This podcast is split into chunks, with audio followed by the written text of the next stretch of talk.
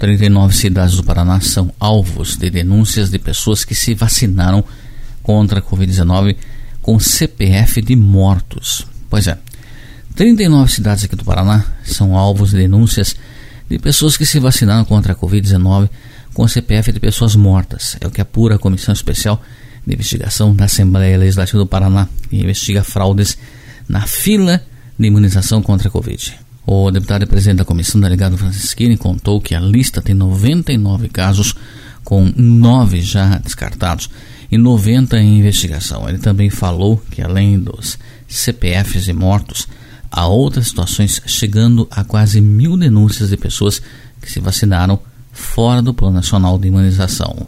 Até agora nós temos 99 casos, sendo que 90 estão em apuração mais direta, já que 9 tinham caso de homônimos, pessoas eh, que tinham sido vacinadas com, no, com CPFs errados, mas são casos emblemáticos pela fraude, mas também por várias outras situações que têm chegado. São quase mil denúncias que a Controladoria Geral do Estado está apurando, nos repassou para ajudar na apuração de pessoas que se vacinaram fora das normas do Plano Nacional de Imunização. Algumas cidades já foram alvo de diligências dos parlamentares, como Rio Branco do Sul, Apucarana, Umuarama, Lá, Paraucara e Paranaguá.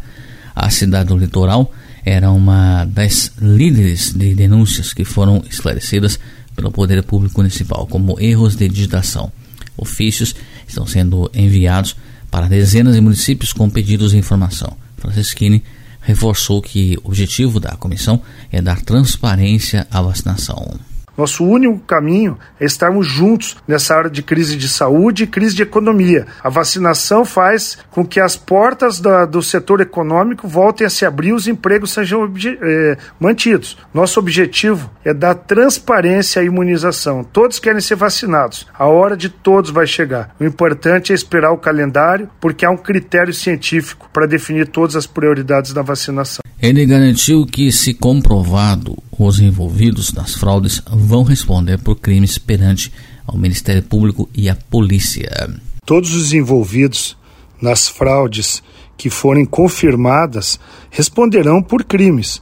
Crimes perante o Ministério Público e a polícia, como uso de documento falso, falsidade ideológica. No caso dos funcionários públicos, improbidade administrativa e até ações cíveis podem ser feitas no caso de identificação de que houve prejuízo ao erário ou à própria sociedade. O método utilizado pelo Ministério Público para chegar à lista enviada à comissão é o cruzamento de dados entre o Sistema Nacional de Imunização, Sistema de Informação de Mortalidade, Sistema de Controle de Óbitos e Sistema Nacional de Serviço de Registro Civil. A partir disso, foram procuradas inconsistências, as quais foram oficiados os municípios.